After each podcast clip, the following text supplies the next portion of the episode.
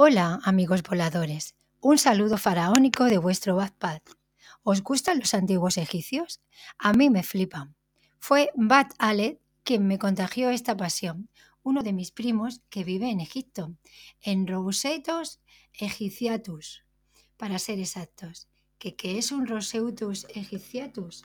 Pues es un murciélago enorme que solo come fruta y verdura. A mi primo le vuelve loco hasta las coles de Bruselas. Pero, ¿por qué ponéis esa cara? ¿Es que a vosotros nos gustan? No seréis de los que prefieren un plato de patatas fritas, ¿verdad? Bueno, pues fue él, Bat Alet, el primero en hablarme de Egipto, y desde entonces he leído mucho sobre el tema, especialmente sobre las momias. Debéis de estar pensando, ah, en las momias, qué tema tan alucinante, ¿no? A mí también me lo parecía, al menos hasta que viví la aventura que voy a contaros. ¿Una insolación? No soporto ir en coche, me sienta fatal. Con las curvas me dan ganas de vomitar.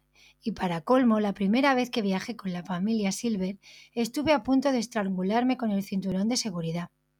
Entonces probé a instalarme en el brazo de Rebeca, pero vi que era más cómodo sentarme delante de la luna posterior, tumbado en el reposacabezas. Algún chaval al verme me tomaba por un muñeco. Mira, mamá, yo también quiero un murciélago de plástico. Pero al menos así podía mirar por la ventanilla y no me arriesgaba a caer en cada frenada. Un día el señor Silver tuvo una idea genial. Hizo montar delante de la luna un pequeño asiento completamente giratorio. Lo probé por primera vez una noche, mientras regresábamos de Plastic Lake.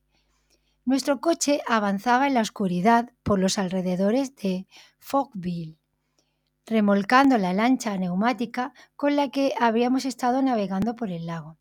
Por desgracia, precisamente esa misma tarde había descubierto que yo también sufría de mal de mar, o de lago si se prefiere.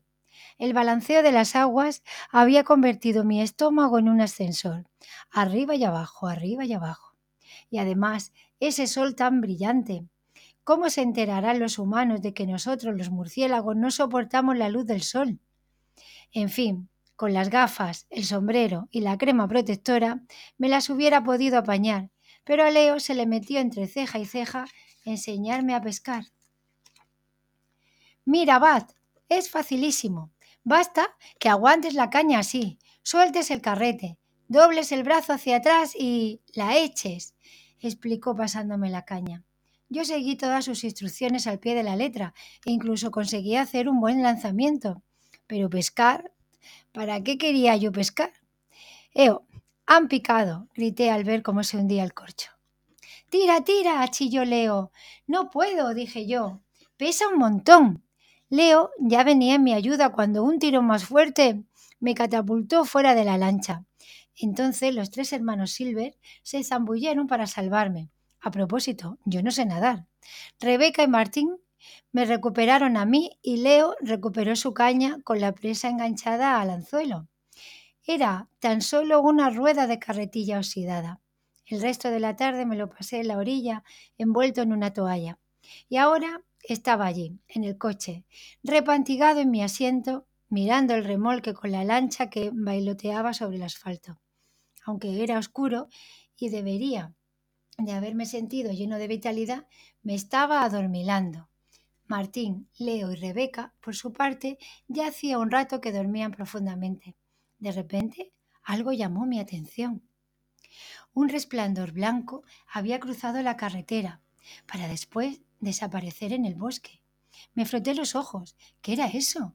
Un instante después, eso reapareció en mitad de la carretera y comenzó a perseguirnos a una velocidad increíble. No os lo vais a creer, pero aquello que veían mis ojos era una momia. Largos cabellos de color rojizo revoloteaban en torno a su cabeza, mientras que el resto del cuerpo lo llevaba cubierto de vendas blancas que le colgaban en jirones de los brazos y de las piernas. Miedo, remiedo. El monstruo se iba acercando a la lancha con los brazos tendidos hacia mí. Podía ver sus ojos sin vida mirándome con ferocidad. Intenté alertar a mis amigos, pero me había quedado sin habla. De sopetón, la momia pegó un brinco para intentar saltar a la lancha, pero solamente consiguió agarrarse al borde de la parte de atrás, provocando que el remolque se inclinara. ¡Socorro! Conseguí gritar por fin. ¿Qué pasa? preguntaron los tres dormilones, despertándose del susto. Nada, chicos, les tranquilizó el señor Silver. Debo de haber cogido un bache. Echa un vistazo atrás, Bat. ¿Todo está en su sitio? En absoluto. Hay una momia agarrada a la lancha. Hubo un instante de silencio. Ni yo podía creer haber dicho semejantes palabras. Después echaron todos a reír. Desde luego el sol te sienta mal, querido Bat, dijo Leo. Por Batman que no es broma, insistí. Y si no, mirad vosotros. Se arrodillaron los tres sobre el asiento mirando hacia la lancha. ¿La veis? pregunté. ¿Qué? Dijo Martín. Me volví hacia la carretera, pero de la momia no había ni rastro. Pero si la he visto, murmuré. Esa noche, gritando en la cama, Bat, me dijo Leo, y nada de vuelos nocturnos.